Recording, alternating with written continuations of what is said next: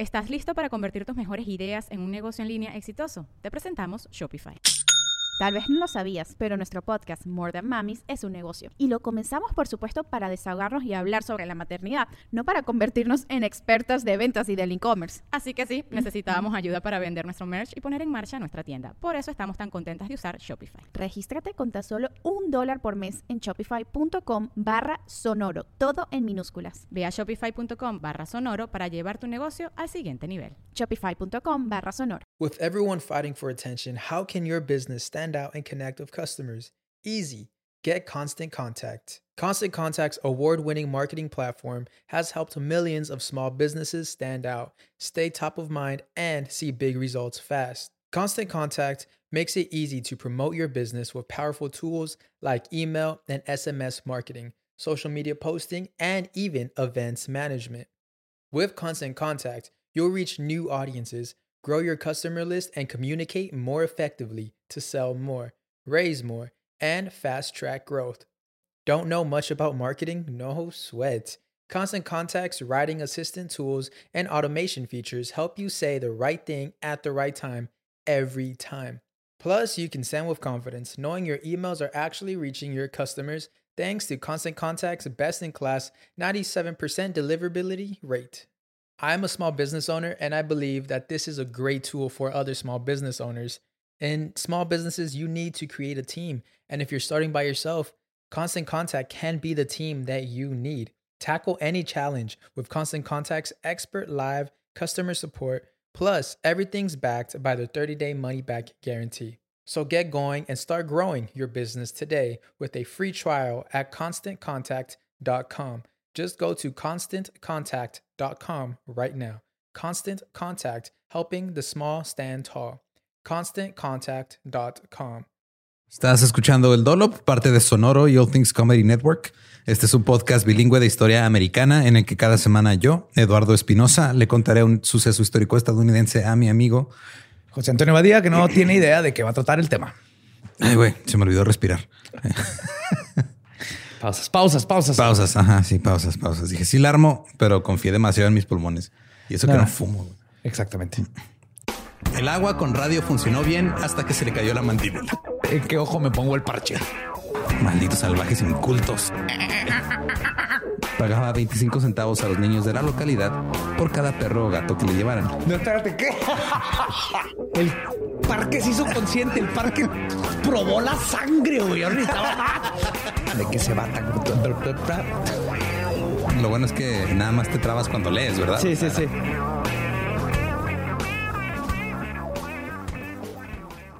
...24 de septiembre de 1909... ...el Tacoma Times... ...cometa gigante se dirige hacia acá... ¿What? Cito... ...aquí está el cometa Halley... ...el más grande y raro de los cometas... ...que ahora se dirige hacia aquí... ...pronto se podrá ver por primera vez en 76 años... ...llamado el mal ojo del cielo... El, o el malvado ojo del cielo... ...acaba de ser avistado por astrónomos en el observatorio de Harvard... ...y se está acercando a la Tierra a una velocidad de varios miles de millas por segundo...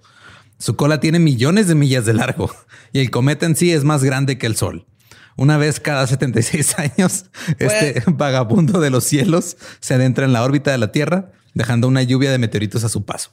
Su aparición siempre se ha asociado con algún, algún gran evento en la historia mundial y ahora hace buena su reputación justo después de que se descubrió el Polo Norte. Postdata, no soy astrónomo. el cometa será visible con buenos telescopios de todo Estados Unidos durante varios meses. Las teorías actuales de los astrónomos sobre los cometas hacen que las viejas creencias parezcan divertidas. La gente solía estremecerse cuando soñaba con la Tierra chocando contra un cometa volador. El cometa Halley debería ser más peligroso que los demás porque es muy grande y podría limpiar todo nuestro sistema de planetas. Pero es tan inofensivo como una luz incandescente eléctrica. Los cometas están compuestos de gas, el tipo de gas que brilla donde no hay aire, como lo hace el hilo brillante de la luz eléctrica, el vacío alrededor de los planetas como el vacío en el tubo de vidrio. Los astrónomos de Harvard no solo mirarán el cometa con sus telescopios, sino también claramente a través de él para ver las estrellas del otro lado. Yo tampoco soy astrónomo, pero absolutamente nada de eso es correcto. Así es.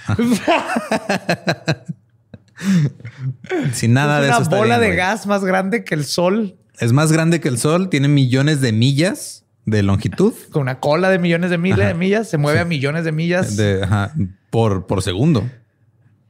Y viene a, o sea, viene hecho la chingada y nos va a desmadrar, pero no pasa nada porque es un gas. Porque es un gas. Sí, es una lucecita. En resumen, eso, eso es lo que, lo que dijeron sobre el cometa que iba a llegar pronto. Mientras tanto, está Camille Flammarion, un distinguido astrónomo francés, que señaló que el cometa Halley ya había visitado la Tierra 24 veces desde el año 12 antes de Cristo. El famoso cometa Halley eh, ha reaparecido. Ya cuando se pusieron a buscar los registros, encontraron como registros de varias veces en las que apareció.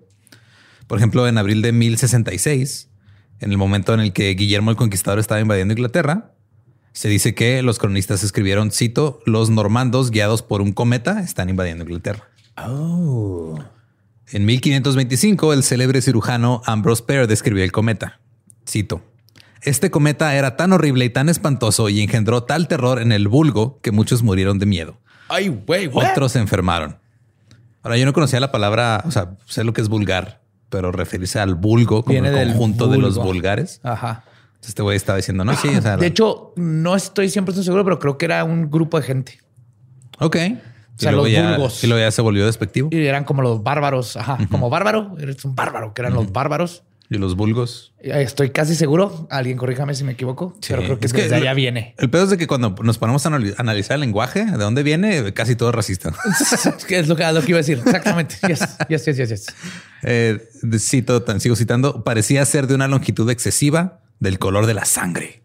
En la cima se veía la figura de un brazo doblado sosteniendo una gran espada en la mano con el acto de golpear. En la punta había tres estrellas. En los dos lados de los rayos de este cometa se veía una gran cantidad de hachas, cuchillos y espadas ensangrentadas, entre las cuales había un gran número de horribles rostros humanos con erizados cabellos y barbas. Qué buen trip traía este vato, güey. Holy shit. Posdata, no soy astrónomo, pero. No, es un buen- cirujano, güey, pero Qué dijo- buen trip traigo. Es un cirujano que volteó a ver el cielo y dijo: Esa madre parece como que trae un brazo con espada, chingo de güeyes a un lado con hachas. Tengo que escribir esto publicar. porque se está enfermando la gente por verlo. Cuando apareció el cometa en 1664, perdón, Alfonso VI de Portugal lo abrumó con insultos y lo amenazó con su pistola. Padre de los Estados Unidos. Sí, güey. O sea, en realidad eso lo esperaría de Estados Unidos, no Ajá. Portugal. Vamos a disparar a ese güey. La aparición del cometa Halley en 1835 eh, se le atribuyeron varias cosas, incluida la caída del Álamo, la destrucción de 530 edificios en la ciudad de Nueva York debido a un incendio que duró varios días, la masacre de 280 personas en África por 10.000 guerreros zulúes y guerras que estallaron en Cuba, México, Ecuador, Centroamérica, Perú, Argentina y Bolivia. O sea, es como un portento de cosas Exacto, que pasan. Así se le ha tomado Que desde... claro que están pasando cosas culeras todo el tiempo y a, y a veces coinciden con un cometa que regresa. Claro, es como dice el dicho, güey. O sea, hasta un, un cometa descompuesto tiene la razón dos veces al día. No. Pero sí, es que güey, Es, es que como seres humanos así funciona nuestro cerebro. Buscamos patrones, ajá. O sea, buscamos patrones. Entonces, de repente, o sea, por eso tenemos amuletos de la suerte, rituales para hacer cosas. Sí, y Por si eso, ese día ajá, coincidió algo, dices, ah, esta es la camisa de la suerte. Sí, claro, esta camisa de la Y suerte. te la sigues poniendo hasta que pierde tu equipo. Y lo ya no es culpa de tu camisa. Tu camisa sigue siendo la de la suerte. Es culpa de al, Sí, del otro pasó equipo. otra cosa, güey. Pasó Sí, que el árbitro. El otro güey se puso, o sea, se pusieron. Se, puso sus dos camisas Ajá. de la suerte al mismo tiempo. Simón, se puso su camisa. y Dos sus suertes le ganan a una suerte. Man. es matemática funciona, pura. En la suerte es con matemáticas. Entonces, eh, Nicolás Camille Flammarion, este astrónomo, astrónomo francés, nació el 26 de febrero de 1842. Fue autor de más de 50 títulos que incluían eh, obras de divulgación científica sobre astronomía, novelas de ciencia ficción y trabajos sobre psíquica y parapsicología. Oh, mira, mi tipo de caballero. Sí, de hecho, creo que la vida de este güey te interesaría bastante. Se suena. Eh, porque era de esos güeyes que, de, de hecho, también tenía que ver con el espiritismo y con otras cosas. De- era como que, bueno, no sé si sabes, pero por ejemplo, Houdini, en su aparte de ser ilusionista y todo, era escéptico tipo James Randi, güey, ¿no? Que el güey Sí, de- totalmente. Pero eh, está padre porque Houdini lo hacía. Gran parte de él quería creer cuando perdió a su mamá. Y él, entonces era una parte de él de necesito encontrar un güey que verdaderamente me compruebe que puedo hablar con mi mamá. Sí, entonces, por ejemplo, este Flammarion una vez estuvo en una en, en- en en un seance con unos medios y, y con un chingo de ahí haciendo cosas.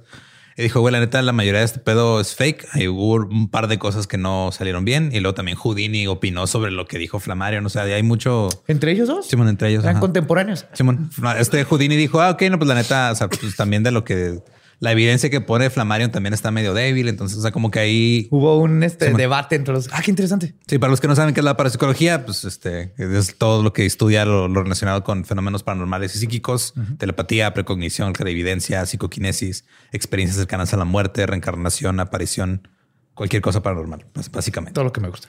Entonces, este güey, de hecho, está interesante porque durante su vida Flammarion fue como cambiando un poquito su perspectiva. O sea, incluso este, hay, hay partes donde al final de su vida dice, ok, la neta, yo sigo creyendo que en, en estas cosas, ¿no? Este, El fenómeno, el algo- fenómeno. Sí, de hecho, o sea, cuando me puse a leer más de la idea de Flammarion, dije, no, este güey es badía, güey. porque o sea, lle- llega a la misma conclusión de, o sea, hay cosas que igual no es esto que dicen, pero está pasando, güey. O sea, no es... Ya, sí, sí, sí. Ajá, no, no son demonios, no son estas chingaderas, pero está pasando algo. Este, y él pensaba que mucho tenía que ver con las fuerzas psíquicas que no sabemos que tenemos. Right. Yes. Yo acabo de hoy acuñar el término paranatural en lugar de paranormal. Ajá. Que está al, al margen de lo natural, pero sigue siendo algo natural. Y creo que acabo de conseguir un, un nuevo héroe. Voy a llegar al Sí. verde. Camille Flammarion se llama, con doble M. A partir de 1882, Flammarion también publicó la revista L'Astronomie. Mantuvo un observatorio privado en Juvisy-sur-Orge de Francia. No sé si lo dije bien, pero sonó raro. Eh, en una revista de 1894 se dijo de eh, Flammarion que, cito, conoce a todo el mundo en París y los reporteros parisinos lo consultan constantemente sobre todo tipo de preguntas. Recibe miles de cartas de todas partes del mundo, especialmente sobre cualquier novedad en la rama de la ciencia astronómica y es editor de la revista mensual que fundó. Ahora, sobre el espiritismo, Flammarion dijo, eh, cito, no es una religión sino una ciencia de la que todavía no sabemos nada. En cuanto a los seres diferentes a nosotros, ¿cuál puede ser su naturaleza? No tengo la menor sombra de duda que las almas sobrevivan a la destrucción del cuerpo. Si las almas de los muertos estuvieran a nuestro alrededor en nuestro planeta, la población invisible aumentaría a un ritmo de 100 mil al día, 36 millones al año, 3 billones 620 millones en un siglo, 36 mil millones en 10 siglos, etcétera, a menos que admitamos que las reencarnaciones en la Tierra misma existen. Ah, cabrón, se las volteó. Sí, o sea, O dijo, sea, va a haber sobrepoblación de fantasmas. a menos al de que exista, la, aceptemos- que Ajá. exista la reencarnación. güey. Tenía ideas así, tenía algunas ideas como que muy, este, que tú las ves ahorita y dices, güey, hay gente que apenas está diciendo eso. Este güey lo dijo Ya lo tenía. hace 140 años. Wow. En su discurso presidencial ante la Society for Psychic Research, resumió sus conclusiones después de 60 años de investigación psíquica. Cito, hay facultades desconocidas en el hombre que pertenecen al espíritu.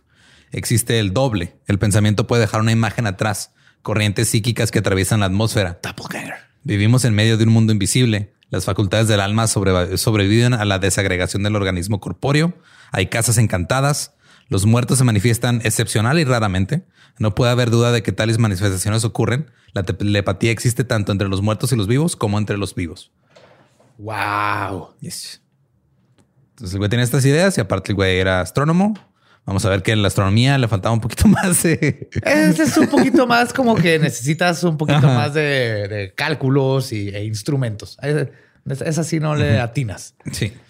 Por ejemplo, eh, Los Angeles Herald, el 7 de mayo de 1905, publicó un artículo llamado Marte está habitado. Camille, Camille Flammarion entra en detalles. El eminente astrónomo francés se ha colocado de lleno en el registro como un creyente en el Marte habitado. Cito, he estado estudiando ese planeta de cerca durante 30 años. No sé a qué se refiere con de cerca, pero bueno.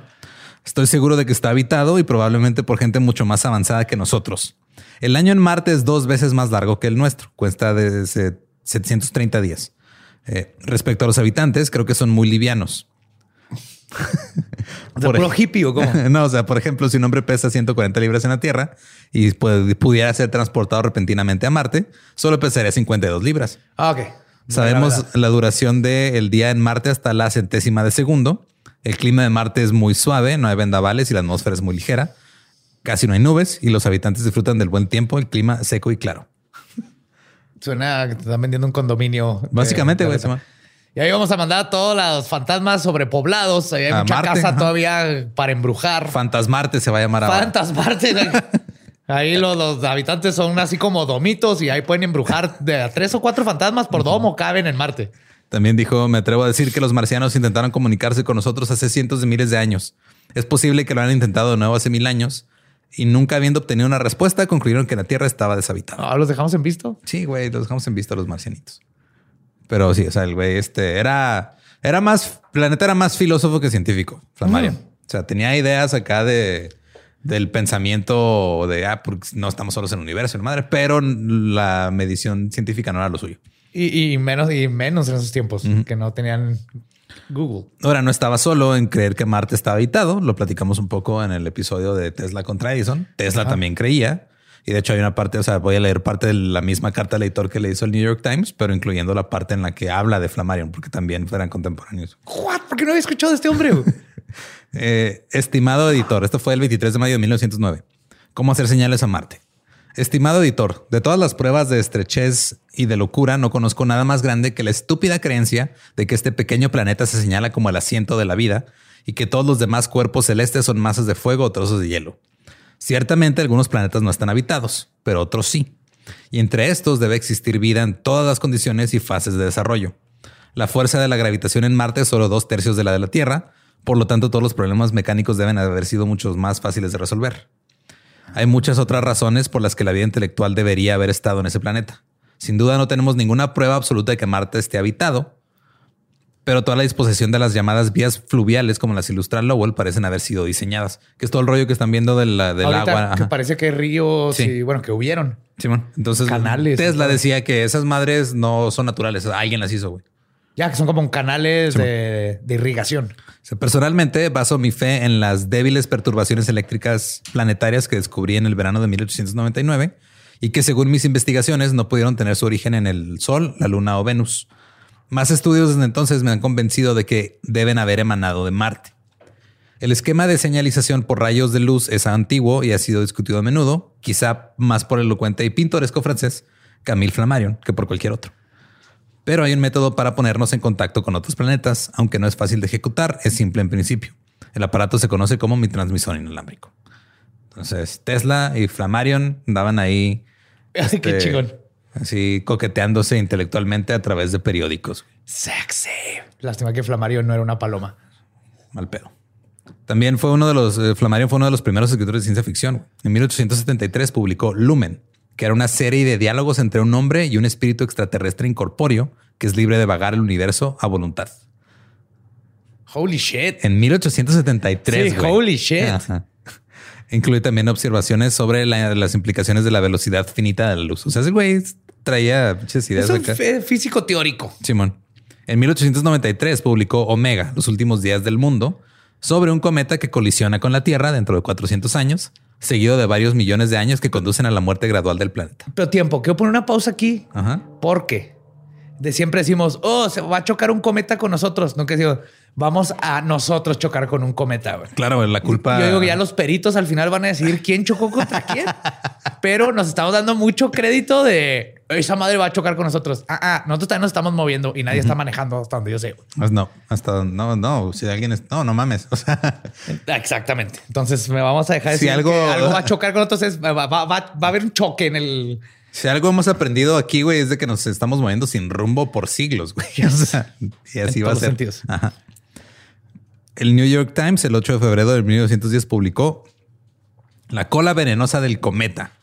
Los astrónomos del observatorio de Harvard aún no han hecho un espectro fotográfico del cometa Halley, que se acerca rápidamente a la Tierra. Pero un telegrama recibido del observatorio Yerkes afirma que el análisis del espectro del cometa obtenido por el director y sus asistentes muestra bandas de cianógeno muy prominentes. El cianógeno es un veneno muy mortal. Un grano de él tocado en la lengua es suficiente para causar la muerte instantánea. O para que termines en un barco por cuatro años. Sí, güey, o sea, una gota de cianógeno y terminas en el cometa, güey, en otro planeta. Sí, todos los expertos eh, dicen que no chupen el cometa, no se suban a globos aerostáticos en estas fechas. El, el hecho de que el cianuro esté presente ha sido comunicado a Camille Flammarion y a muchos otros astrónomos y está provocando mucha discusión sobre el probable efecto en la Tierra si pasara por la cola del cometa. Aquí sí lo están diciendo como si la Tierra pasara. Ajá. El profesor Flammarion opina que el gas cianuro impregnaría la atmósfera y posiblemente extinguiría toda la vida en el planeta. La mayoría de los astrónomos no están de acuerdo con él. Eh, eh, creen- es francés, güey. Ya sabes cómo son mamonzones y nihilistas. Eh, Lo entiendo perfectamente. Todo nos va a matar. La vida no vale verga. De hecho, los demás astrónomos creían que el cometa sería repelido por la masa de la Tierra o que el gas de cianuro se descompondría y sería bastante inofensivo. No, no, no, no, no, no. La Flammarion dijo, nos vamos a morir. Ya, por favor. ya, no, ya no tengo vino ni baguettes. Y luego puso pánica de disco. El profesor Edwin Booth, uno de los conocidos expertos en análisis de espectro y una autoridad en gases y venenos, declaró que si una cantidad suficiente de gas cianuro, o el que fue observado en la cola del cometa por Flammarion, se une al hidrógeno en la atmósfera, los resultados serían fatales y las vidas de los habitantes de la Tierra serían apagadas. Cito. La unión de cianuro e hidrógeno formaría el gas letal conocido como ácido cianhídrico, el veneno más letal conocido por la ciencia. El cianuro en sí mismo es mortal, pero con el hidrógeno forma un gas que significa la muerte para el hombre y otros animales. Y de por sí ya estamos sobrepoblados de fantasmas y mil millones de fantasmas nuevos ahí. No hay suficientes casas para embrujar. No, ver, ajá, necesitamos no invertir en Sí, güey. infraestructura. ¿Te imaginas? Tienen que estar tomando turnos para ir a mover una silla, güey. Sí, no. Y luego no va a haber a quién asustar. No, güey. Va a estar cabrón. Y to- eh, todo este capítulo son, este, es como una cronología de, de artículos de, de diferentes publicaciones. Esta fue del New York Times el 8 de febrero. Habla de la cona venenosa de cometa. Al día siguiente, el New York Times, el 9 de febrero de 1910, publicó No hay tal peligro del cometa. Un astrónomo de Michigan dice, ¡Hey! ¡Upsi! ¡Hey! Bueno, me gustaría que Facebook hiciera ese tipo de cosas. No, güey. No, No, ¿verdad? No. Y ahí estaba la tía así. No, mijo, yo leí ayer en el New York Times que la cola del Halley es Ajá. venenosa, mijo. No vaya a chupar el aire porque se muere. No, y es lo que pasa. Están reportando lo que dijo alguien, güey. No están asegurando que Ajá. esto es verdad. Nomás- yo nomás reporté lo que dijo ese güey. Si ese güey dijo que nos vamos a explotar por el cometa, pues ese güey lo dijo. ¿Yo qué? Eh, un astrónomo de Michigan dice que no habrá suficiente veneno para matar ni siquiera un insecto. El profesor W.J. Hussey, astrónomo de la Universidad de Michigan, ridiculizó la idea de que la vida está en peligro cuando la Tierra pase por la cola del cometa Halley. Cito, todos los cometas son de la misma naturaleza química. La Tierra ha pasado por colas de cometas antes y no se han sentido efectos negativos. No puede haber ningún peligro posible. Se encontrará 50 veces más gas en cualquier laboratorio químico. Aparte, estoy un poquito. Sí. Pero los encabezados así sensacionalistas, güey, no pararon. Ahorita voy a los puros encabezados. güey. Tacoma Times, 8 de febrero. Cometa puede matar toda la vida de la Tierra. New York Tribune, 8 de febrero. El cianógeno del cometa. San Francisco Call, 9 de febrero. Cometa puede acelerar el día de la resurrección. ¡Ah, cabrón! The Seattle Star, 9 de febrero. Advertencia, el cometa de Halley te agarrará si no tienes cuidado. Y el Paducah Evening Sun, el 10 de febrero. El cometa puede matar toda la vida. Oh my God. El cometa lo inventó el gobierno para eh, cambiarnos y que te metas a una, una lista y nos van a controlar el cerebro. Eh, No he, visto, no he visto absolutamente nada que haya cambiado. güey. No, güey, es que toda esta historia es, es lo mismo, güey. Es lo mismo, nada más cambia lo, o sea, cambia el enfoque central, güey, pero es lo mismo Yes. hace 110 años, güey, 111 años con un Increíble. cometa, güey. Mientras tanto, científicos aseguraron al mundo que era absolutamente imposible que alguien o algo sufriera algún daño.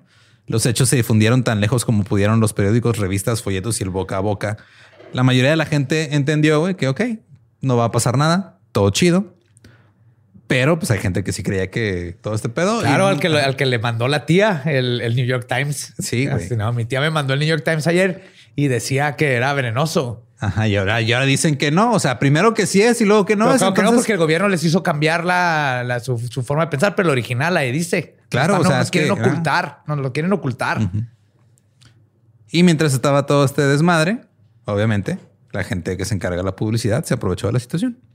Empresas y firmas de publicidad inventaron campañas para todo tipo de productos, desde cuellos de camisa, anteojos, jabones, perfumes, pastillas para la garganta, servicios de impresión, champaña, et- etcétera, güey, todo.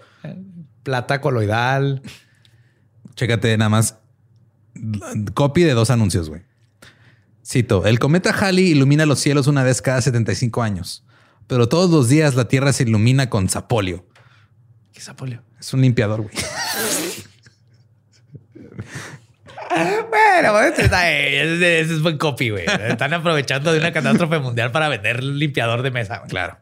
El cometa Halley es supremo entre los signos celestiales como Shamel Nesim, entre los aromas deliciosos. Pero mientras el cometa Halley es un visitante fugaz, Shamel Nesim, aroma de Arabia, ha llegado para quedarse. Será un perfumito.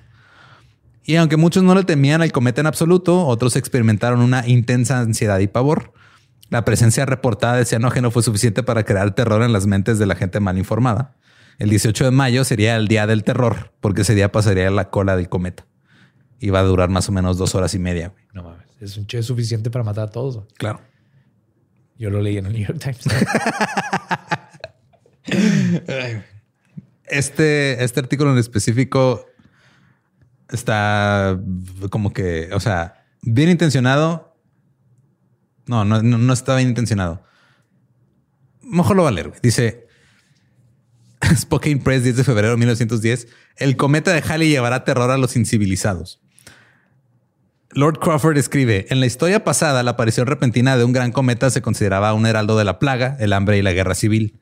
Y siempre ha sido utilizado por el agitador y fanático para levantar las masas de los pueblos, cuyas pasiones, bajo el terror personal y el odio religioso, pueden ser arrojadas a una furia contra la ley y el orden. He visto una ciudad entera en el Nilo desmoralizada y aterrorizada por un eclipse total de luna. Para protegerse contra tales peligros, Lord Crawford sugiere que se circule una serie de artículos entre los nativos en su idioma anunciando la llegada del cometa.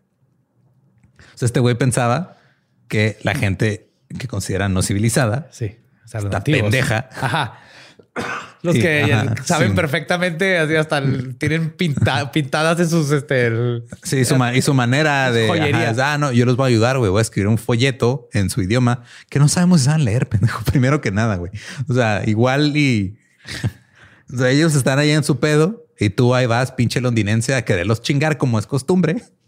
Claro. Eh, este. De hecho, no sé si sabías, pero si alguien de Inglaterra anda caminando en la calle, esto es ley, y trae una bandera en las manos, tiene que aclarar que no va a poner en el suelo y decir que esa tierra es de él. Si no lo arrestan. No, qué feo. Dicen, eh, no es fácil recordar algún caso en el que los levantamientos nativos hayan sido el resultado directo de un cometa, aunque la posibilidad ahí está. O sea, le dice, no tengo, no, no tengo pruebas, pero tampoco dudas. No, no mames. Entre las tribus degradadas de África Central, por ejemplo, el cometa sin duda será utilizado por el curandero para sus fines particulares. Aquellos familiarizados con la vida nativa del este y con las costumbres de razas menos civilizadas lo han admitido. El reverendo G.H. Harding, secretario de la Sociedad Médica, que tiene un amplio conocimiento de las poblaciones nativas de todo el mundo, dijo, no es cierto. Cito, no prestan mucha atención a los fenómenos celestiales. Es parte de su religión no sorprenderse por nada de lo que sucede en la naturaleza. Claro, güey. Viven en la naturaleza por miles de años. Es, a ver, es esa madre. Es peda, de hecho. Ah, ya es la peda del Jali. Bien. El- en 1910, el 20 de febrero, el San Francisco Call eh, publicó el anuncio de que la Tierra probablemente se hundiría a través de la cola del cometa en algún momento de mayo. Ha sido seguido recientemente por otro de que el espectroscopio había revelado una banda característica de cianuro a la luz de la materia que lo compone. Solo se, requiri- se requirió que la fértil imaginación de Flammarion saliera a volar para recordar que esta es la sustancia más venenosa que se conoce para poner a toda la humanidad en una ráfaga de miedo. Y eso es lo que, o sea, en esta cronología de, de- de todo lo que pasó con lo del cometa, güey, Ajá. te das cuenta de que un medio dijo, esta madre tal vez es venenosa. Y luego todo el mundo dijo, ya valimos verga, güey. Ya terminaste. Y el cometa vamos a pasar por su cola y todo va a terminar oliendo a pedo. Este no hay de otra y luego lo vamos a morir apestosamente. El Minnesota Chief del 28 de abril de 1910 publicó en palabras del conocido escritor científico, el señor Waldemar Comfort, la Tierra se hundirá a través de la cola del cometa Halley. ¿Qué sucederá? Nada. El aire que respiramos es tan denso como el hierro en comparación con la delgadez de la cola del cometa. Una milla cúbica podría empaquetarse en una caja de tabaco. Es por eso que la atmósfera de la Tierra no se verá afectada el 18 de mayo. Si la cola fuera más densa de lo que es, este batir de la Tierra podría resultar fatal. Supongamos que los vapores del que componen la cola del cometa se combinen con el nitrógeno en nuestro aire, se convertiría en el gas de la risa de los dentistas. La humanidad bailaría delirantemente feliz hasta una muerte anestésica. La mayoría de estas pesadillas espeluznantes han sido esparcidas por el, el imaginativo Flammarion. Ningún científico las toma muy en serio. No, no, no, no, no, no, no, señor científico. Yo acabo de leer Ajá. que la colita esta está llena de víboras Y cuando pasemos por ahí, se va a llenar de víboras excusados y nos van a morder el culo. O ¿Usted sea, qué sabe, señor científico? Yo sé que no. Yo va a leo pasar el eso. periódico. Yo te escribo el periódico. Mm, Y sí, o sea, pasa eso. El, primer, el güey primero dice, no va a pasar nada. Y dice, si fuera a pasar algo, Va a estar bien vergas. sería gas de la risa. Y luego otro periódico publica esto, güey. En un artículo reciente de Waldemar Comfort se ha determinado que probablemente haya suficiente nitrógeno en la cola del cometa Halley para combinarse con el oxígeno en la atmósfera terrestre para formar gas de la risa. O sea, el güey lo primero que dijo fue, no va a pasar nada. Oh my fucking God. Y el Point Pleasant eh, Register de West Virginia, de allá donde sale Mothman, dijo, güey, este güey dijo que nos vamos a morir de la risa. Vamos a agarrar ese dato, lo vamos a publicar y vamos a decir que eso es lo que va a pasar cuando lo primero que dijo es, no va a pasar nada. No pasa nada. No va a pasar nada. Nada más dijo un supuesto que dijo, güey, es o sea, un supuesto que no va a pasar. Y nunca dijo que nos íbamos a morir. No, güey. Bueno, sí, dijo muerte anestésica, pero fue de... Ah, o sea, sí, sí. Ajá, o sea, no, no, no era. Y, y estos güeyes es, es lo que pasa. O sea, es una pinche serie de que así es como funciona todo, todo lo que hemos visto güey, en internet, Facebook, Twitter. Es lo mismo, güey. Toda la cagado, desinformación funciona igual. güey. Dice: Si esto es cierto, significa que todo el mundo morirá de risa cuando la larga cola del cometa nos invada. No es improbable que en mayo nos estemos riendo alegremente con cada broma que resuene o que nos pongamos histéricos al Eh, ver todo. esa es una muy buena forma. No es improbable. ¿Eh? No está contando mentiras, güey. No está contando mentiras. Todo es probable, güey. Pero después de que tiene, o sea, esto tiene consecuencias reales y lo hemos visto. Ah, no, claro, claro. güey. pero Loro, no es improbable que mi excusado cobre conciencia un día y lo tenga que invitar al café y cobrarle renta porque ya vive ahí y ya no puedo cagar dentro de él porque ya es un ser consciente. No es improbable. Pero te digo, hay consecuencias reales, güey. O sea, el 5 de mayo del mismo año, todo, todo esto pasa en 1910 en Ohio, en, en Massillon, Ohio. Fred Bauer, un granjero, fue detenido en la comisaría y estaban esperando que llegara una orden de entrada al asilo, al, este, sí, pues, al manicomio, güey. La causa inmediata en el cancelamiento de Bowers fue su negativa a pagar grandes cantidades de mercancía que compró. Declaró que era inútil pagar por ellos, ya que en 15 días el mundo sería consumido por el fuego. güey. Bowers declaró que tenía una misión de Dios para advertir a los hombres que se acerca el fin de la tierra. ¿Estás listo para convertir tus mejores ideas en un negocio en línea exitoso? Te presentamos Shopify. Tal vez no lo sabías, pero nuestro podcast More Than Mamis es un negocio y lo empezamos por supuesto para desahogarnos y hablar sobre la maternidad, no para convertirnos en expertas de ventas y del e-commerce. Así que sí, necesitábamos ayuda para vender nuestro merch y poner en marcha nuestra tienda. ¿Y cómo suena con Shopify?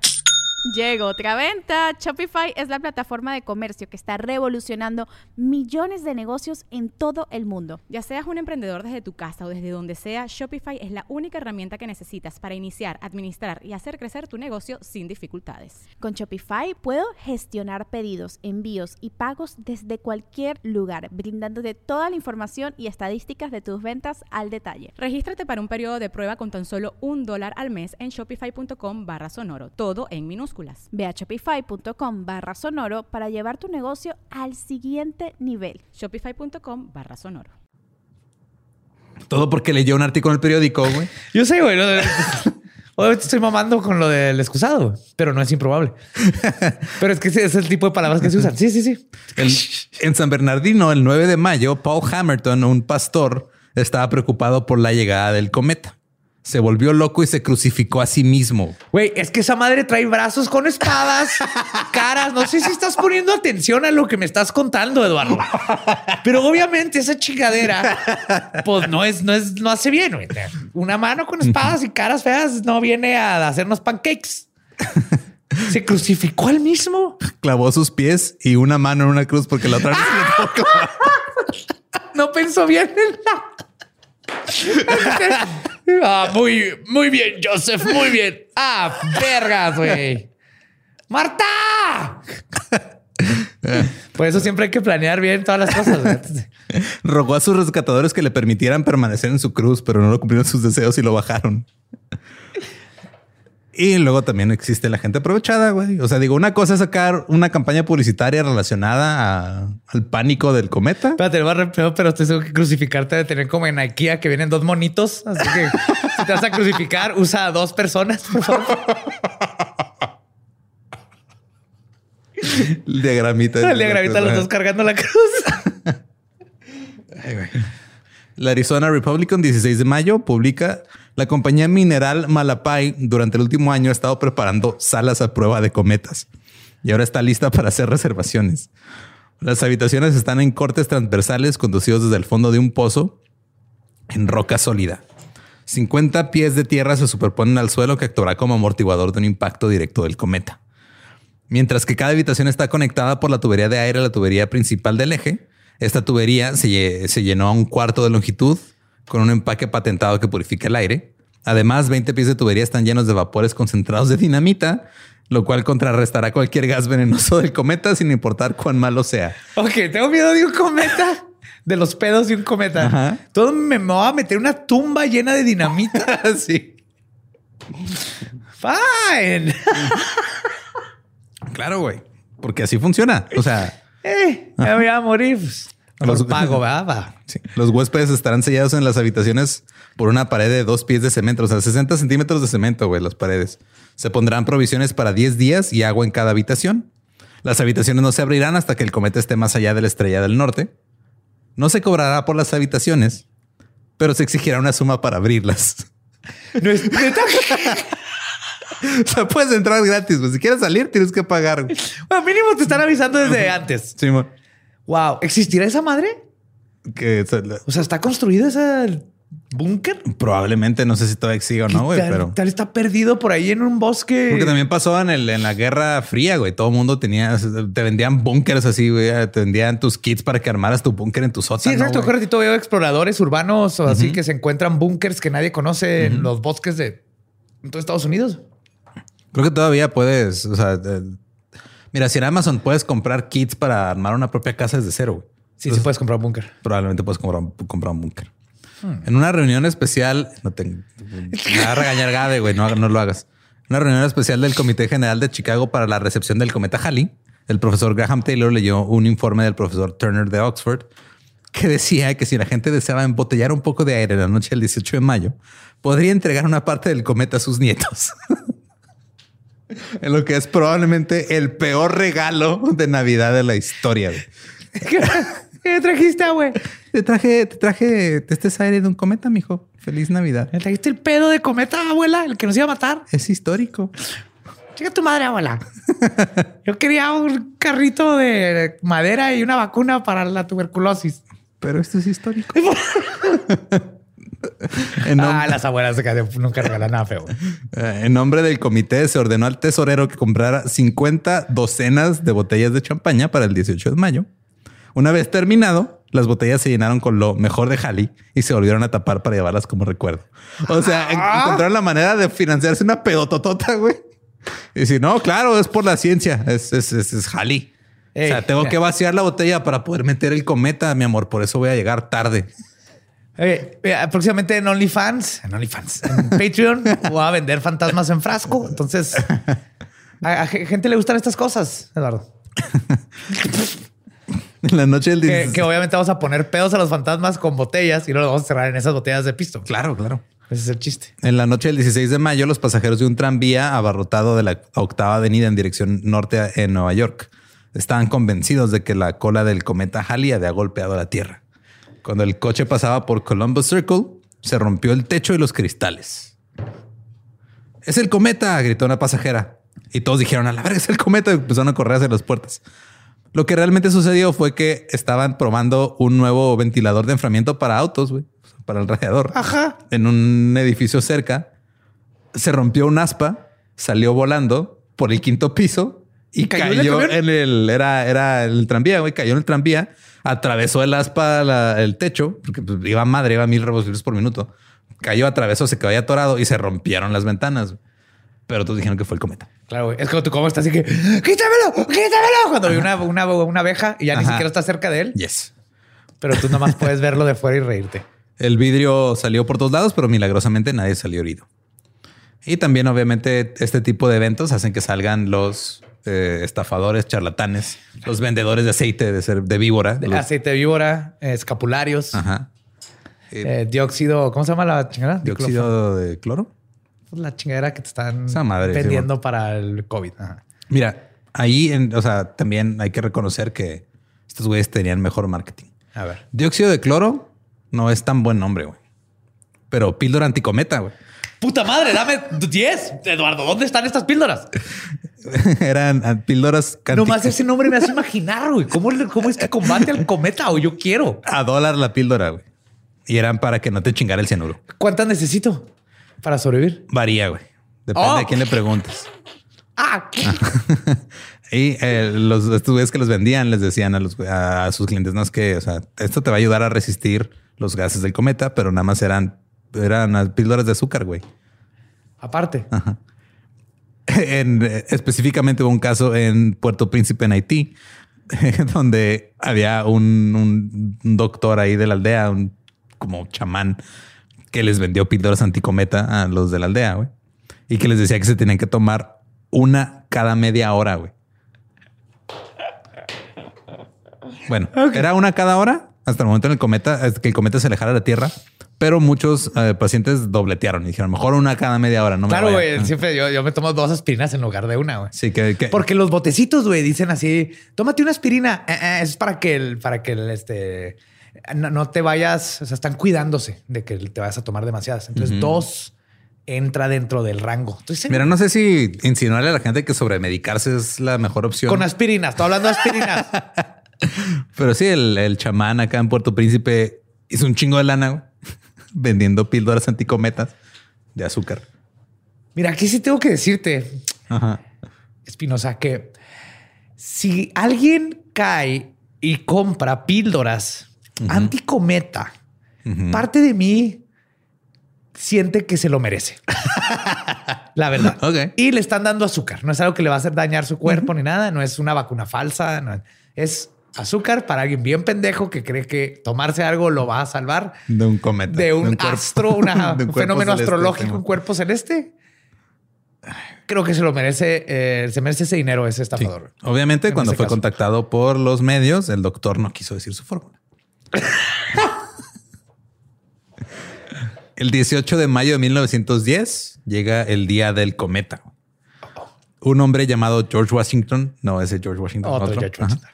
Vendió a pólizas de seguro a sus compañeros contra cualquier daño del cometa. Tenía una póliza de 300 dólares en la que acordaba pagar al beneficiario siempre y cuando falleciera como consecuencia del cometa Halley. O sea, es de sí, güey, si tú compras la póliza, si tú te mueres, tu beneficiario, o sea, Gabe va a recibir 300 dólares. Si te mató el cometa el Halley. cometa. Agregó la cláusula de no se cubren daños por sustos. Él sabía que es lo peor que puede pasar. Y luego le confió a un amigo que estaba bastante seguro del éxito de su plan. Cito. Si el cometa choca contra la Tierra, me iré con el resto del mundo y no tendré que pagar nada. Yes. Por supuesto, no va a pagar nada a menos que suceda algo. Win-win, güey. Win-win. Que pues así funciona la industria de los seguros, güey. Sí, sí, pero no, no con este último. Hey, peor de los casos, todos valemos verga, güey. Y no hay a quien pagarle, güey. O sea que nomás puedo o gano dinero o todos valemos verga, güey. En Seattle, ocho hombres lo pasaron muy mal, enloquecidos por el temor de que el cometa demoliera la Tierra y los aniquilara. Seis de ellos fueron llevados a la cárcel del condado el 18 de mayo, registrados como locos. Y no había duda en la mente del carcelero Rogers de que estaban locos después de haberle descrito las calamidades que el cometa iba a causar. Un hombre, un antiguo capataz, pensó que el cometa acabaría con una valiosa mina de oro que acababa de encontrar. Miren por mi mira. Esos cometas tan cabrones, güey. Otro hombre pensó que el cometa mató al rey Eduardo. Es que no lo han visto. Trae una espada, güey. Trae una mano con una espada y le, le picó el ojo. No solo eso, este hombre dijo que el rey Eduardo era su amigo y estaba entristecido por la muerte del rey. Pero lo que más le molestó fue que el cometa también prendió fuego a la carta que el rey le había mandado y pidió a los carceleros que buscaran los fragmentos para reconstruirla. ¿La buscaron? Yo quiero saber si la buscaron. Ese es, ajá, es un clásico compa de no, sí, güey. O sea, Vive el- el- ajá, no, ya, ya, ya tengo el 64, güey, nomás que este, está en casa de mi abuela. Ah, sí, chido. Este, cuando venga mi novia que estudia eh, en otro país, este, la llevo a jugar 64 contigo. Yes. En Walla Walla, en Washington, Peter Augusta, un pastor francés, fue puesto en una celda acolchada en la cárcel de la ciudad. por estar loco como resultado de la preocupación por la aproximación del cometa Halley. Peter hablaba incesantemente en francés sobre el cometa y mostraba todas las evidencias de terror a causa de su aproximación. O sea, este güey estaba preocupado, estaba teniendo un ataque de ansiedad. Ajá. Pero como estaba hablando francés, güey, lo metieron a la celda. Dijeron, este pinche loco se puso a hablar francés. Señores, se me hace que es francés. Ah, pues no sé, pero pinche loco está ahí Sí, diciendo. cierto, está en los Estados Unidos que habla inglés, ¿verdad? Ajá, sí. en Aline, en Oklahoma, Henry Heinemann fue arrestado porque quería sacrificar a su hijastra, Jane Warfield, de 16 años, Oh para salvar al mundo del cometa. Alguien leyó demasiado la Biblia. Heinemann era líder de una secta.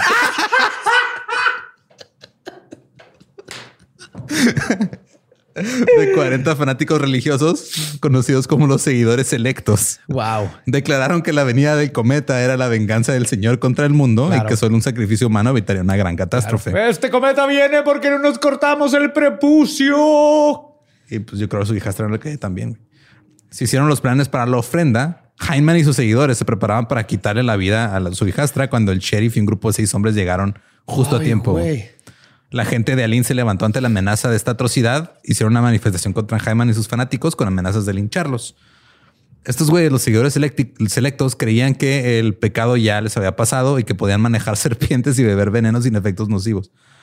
Eran de esos Ajá. snake grabbers, ¿no? ¿Cómo se llaman? Simón. Todavía existen. Este habían llegado dos años antes de que pasara esto del cometa ahí a Lynn y muchos de ellos quemaron gran parte de sus pertenencias porque el mundo se iba a acabar con, la, con el cometa. Como dice mi padre, no sueltes una liana hasta que hayas agarrado la otra. Ajá. No sueltes una liana hasta que este, sacrifiques a tu hijastra. Hasta que tomes una pastilla anticometa. Anticometa. En Nueva York, específicamente en el barrio de Little Italy, un bromista puso en pánico a 400 italianos al lanzar un globo con cohetes. güey. Lleno de salsa marinara. Se le vio descender sobre el barrio italiano. Todos estaban preparados para el fin del mundo. Cuando el globo se acercó al suelo, explotó y los italianos se tiraron al suelo. ¡Oh, mamá mía! ¡El cometa valiendo madre! Dice que estaban demasiado asustados para siquiera rezar. ¡Oh, güey! Después de esperar un tiempo razonable para la muerte, se levantaron con emociones encontradas. Las procesiones religiosas y las peregrinaciones a varias iglesias fueron evidentes en varias partes de la ciudad. Entre las 8 y las 9, cientos de personas se reunieron en la esquina de las calles Mulberry y Broome, mirando al cielo. De repente alguien vio descender una gran luz brillante y gritó. Un grave pánico amenazaba. Se llamó a las reservas de la policía de la estación de Mulberry para calmar a la multitud y despejar las calles. Los hombres y mujeres asustados fueron conducidos a sus casas, gritando mientras observaban el diseño de la extraña luz, que terminó siendo un globo de juguete con petardos atados. Ah, hay gente que debería pasar a la historia, pero van a quedar en el anonimato, como los asusta italianos y los asusta gente del otro pueblito. Y no fue el único, güey. ¿No? H.C. Bowen de Russell, Nueva Jersey, organizó su propia broma. Tomó un globo, un poco de sodio, una mecha y una barra de dinamita, lanzándolo desde un gran campo eh, vacío al sur de la ciudad. Se elevó a 4000 pies, explotó.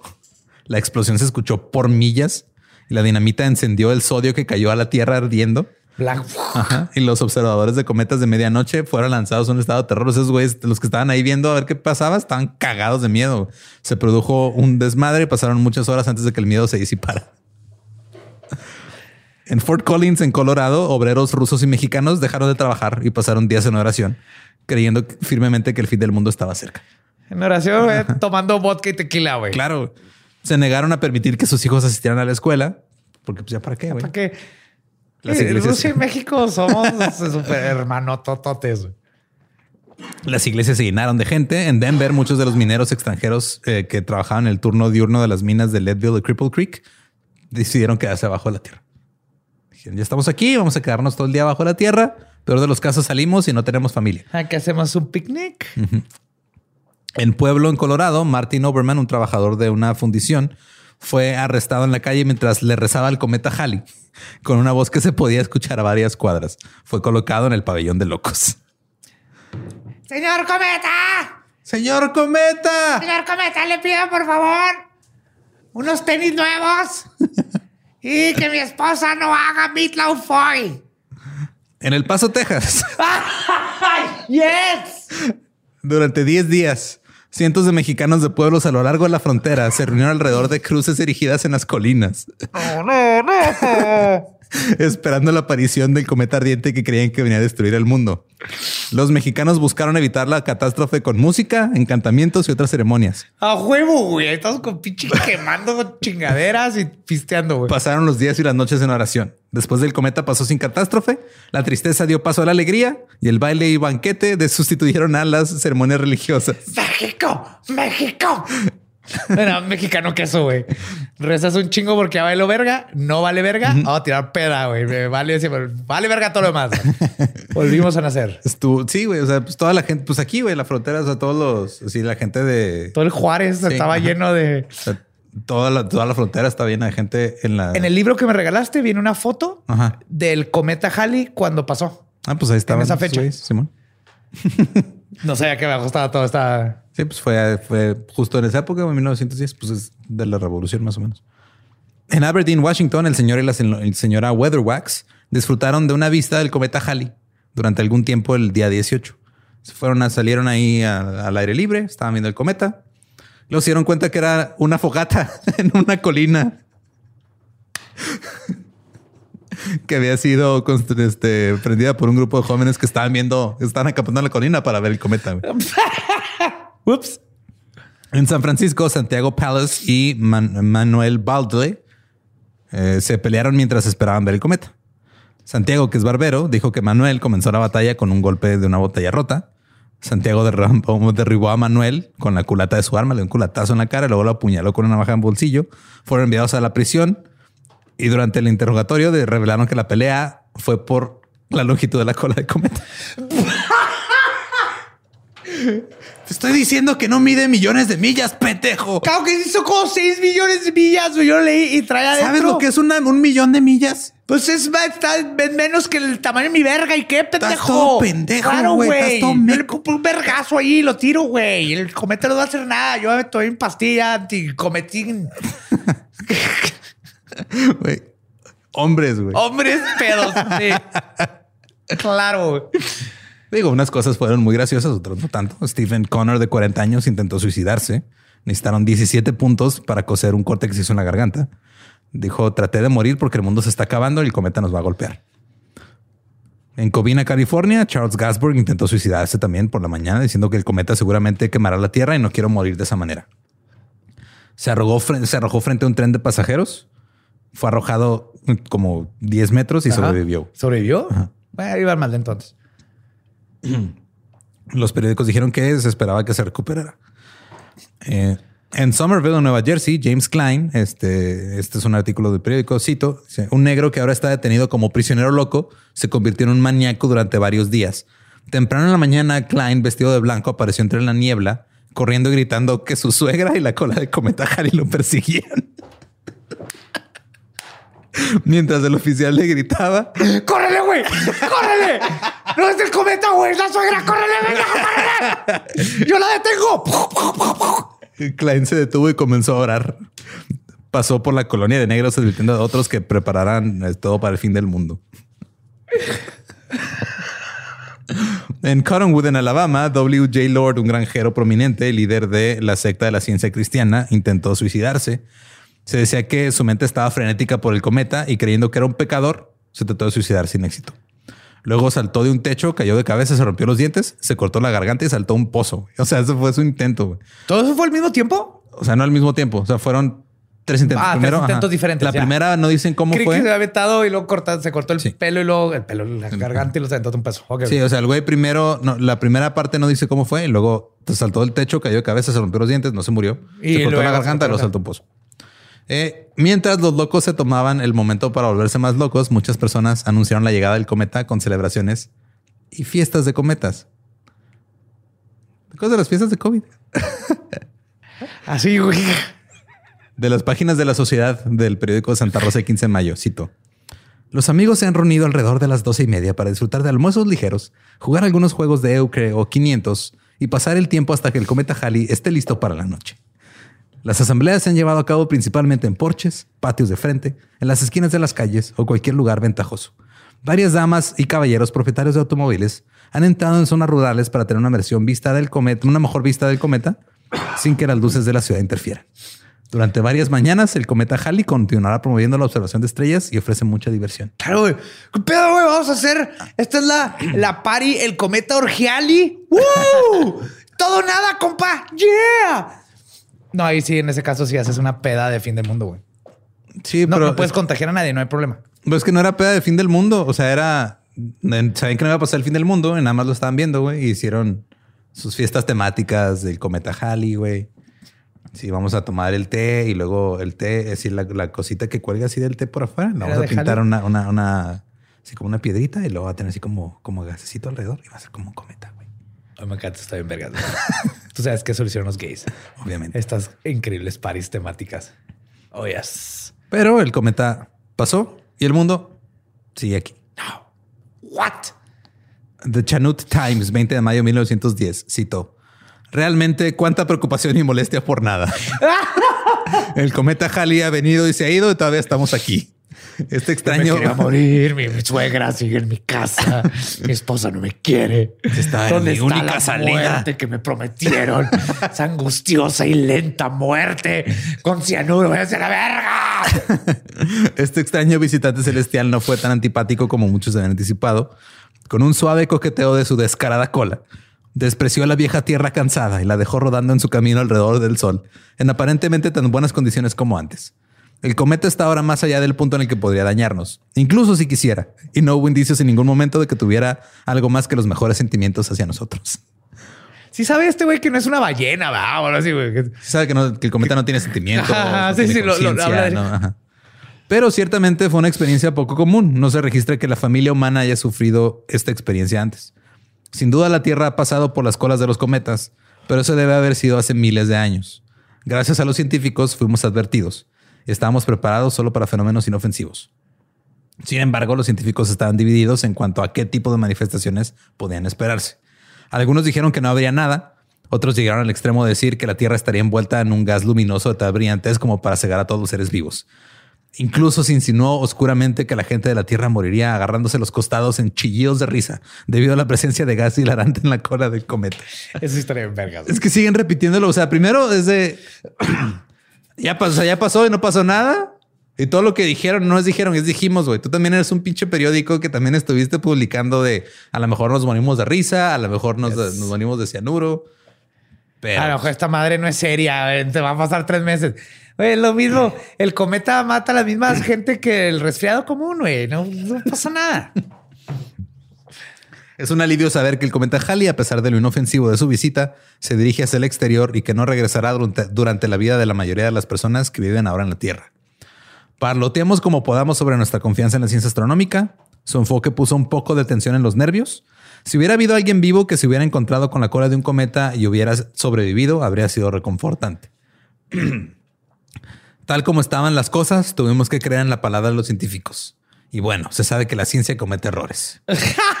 Sin embargo, aquí estamos sanos y salvos, con una pista clara por delante y sin otros cometas a los que temer en el futuro. No. No cometieron ningún error. Dijeron todo bien. Dijeron, no güey, ni o sea. No cometieron ningún Ajá. error. Un parapsicólogo dijo, un parapsicólogo que escribía ciencia ficción y era astrónomo aficionado, amateur, dijo, pues chance y pase esto. Entonces Sí, dijeron, él, no, él- güey. él postuló esta, este escenario. Sí, y los demás dijeron, no, güey, no, o sea, este, Como alguien me- que sabe me lo que caes habla. chido, pero no, güey, esa Sí, madre sí. no. Badía dice cosas graciosas a veces, pero no va a pasar eso que acaba de decir. Sí, no man. va a pasar. No se preocupen. Y después dice, "Eh, los científicos la cagaron. No. El cometa Halley regresó en 1986. Yo estaba ahí. Yo todavía no, Yo sí. pero ya no, este fue en febrero. Yo nací en diciembre, no, todavía no. Por eso me falta Era. este dedo. Era una idea, yo apenas. Era un concepto Ajá. flotando en el universo. A lo mejor yo venía en el cometa Halley, güey, y luego me caí. Yo ya tenía cinco años. La aparición del cometa Halley en febrero del 86 ha sido la menos favorable hasta ahora porque eh, estaban en lados opuestos del Sol. Entonces no había manera de verlo claramente. Ah, ok. Pero este, aún así, gracias a los avances astronómicos, pudieron utilizar sondas espaciales para estudiarlo más de cerca. De hecho, hubo varias sondas que pues, sacaron. este, Hubo una japonesa, una rusa, una gringa, hubo varias que hasta les pusieron un nombre como no oficial, que era la Armada de Halley, Porque eran sondas que Ah, qué chingón. unas de más distancia, otras de menos, pero pudieron tomarle fotos, pudieron este checar cómo estaba. Espectrogramas, Sí, todo. todo el pedo, cómo estaba, este, pudieron medirlo, pudieron sacar cómo estaba conformada la parte nebulosa de, de- de la cabeza. Eduardo, pero el- el- alguna de esas tres ondas le preguntó cómo está. No. Yo eso, me- eso, eso es lo que me preocaba. Y este, fuera ¿Alguien de. olió la cola? ¿Alguien le olió la cola y comenta? No sabemos. Eh, hubo, hubo por ahí unos güeyes que en el 97 quisieron olerle la cola a otro cometa, pero, sí, pero ese era el, el Bob, ¿no? El, el. Ajá. Pero eso ya es otro pedo completamente diferente. Ya hablaremos de eso muy, muy pronto. Ajá. Y este, pues sí, el cometa Halley regresará el 28 de julio del 2061. 40 Ah, no me va a tocar. ¿Te vas a morir a los 80? Nah, me voy a esperar a después del cometa. Digo, tal vez, si el planeta sigue aquí. Sí, no, aparte ya mi conciencia va a estar uploaded en, Ajá. en un Furby. en un Furby en con un bigote, Furby. Ajá. Ahí es toda mi conciencia ahí, todo lo que soy y me representa en un Furby con bigote. Ya, va- ya va a existir la tecnología para cumplir mi sueño. Y pues esa es la historia del pánico por el cometa. Que digo, sigue habiendo, güey. O sea, nada más cambia qué es lo que provoca el pánico, pero la reacción general Cambia de la, la, población. cosa que le da miedo a una población entera. Pero güey. la Y que- reacción es la misma. Sí, y que los medios usan para asustar, que los gobiernos usan para asustar y controlar, que le- nomás cambian el artefacto. Pero Así mínimo es. ahí era un cometa. Era algo que mínimo se veía bonito cuando pasaba. Ajá. Eh, recuerden que nos pueden encontrar en todos lados como arroba el Dolop. A mí me encuentran como arroba ningún Eduardo. Me encuentran como el va diablo. Y si no conocen su historia, están este, condenados a que se los lleve un cometas. a pagar un dólar por una píldora anticometa. Uh, yo quiero. Yo también. ¿Estás listo para convertir tus mejores ideas en un negocio en línea exitoso? Te presentamos Shopify. Tal vez no lo sabías, pero nuestro podcast More Than Mamis es un negocio y lo empezamos por supuesto para desahogarnos y hablar sobre la maternidad, no para convertirnos en expertas de ventas y del e-commerce. Así que sí, necesitábamos ayuda para vender nuestro merch y poner en marcha nuestra tienda. ¿Y cómo suena con Shopify? Llegó otra venta. Shopify es la plataforma de comercio que está revolucionando millones de negocios en todo el mundo. Ya seas un emprendedor desde tu casa o desde donde sea, Shopify es la única herramienta que necesitas para iniciar, administrar y hacer crecer tu negocio sin dificultades. Con Shopify puedo gestionar pedidos, envíos y pagos desde cualquier lugar, brindándote toda la información y estadísticas de tus ventas al detalle. Regístrate para un periodo de prueba con tan solo un dólar al mes en shopify.com barra sonoro, todo en minúsculas. Ve a shopify.com barra sonoro para llevar tu negocio al siguiente nivel. Shopify.com barra sonoro. ¿Estás listo para convertir tus mejores ideas en un negocio en línea exitoso? Te presentamos Shopify. Tal vez no lo sabías, pero nuestro podcast More Than Mamis es un negocio y lo empezamos por supuesto para desahogarnos y hablar sobre la maternidad, no para convertirnos en expertas de ventas y del e-commerce. Así que sí, necesitábamos ayuda para vender nuestro merch y poner en marcha nuestra tienda. ¿Y cómo suena con Shopify?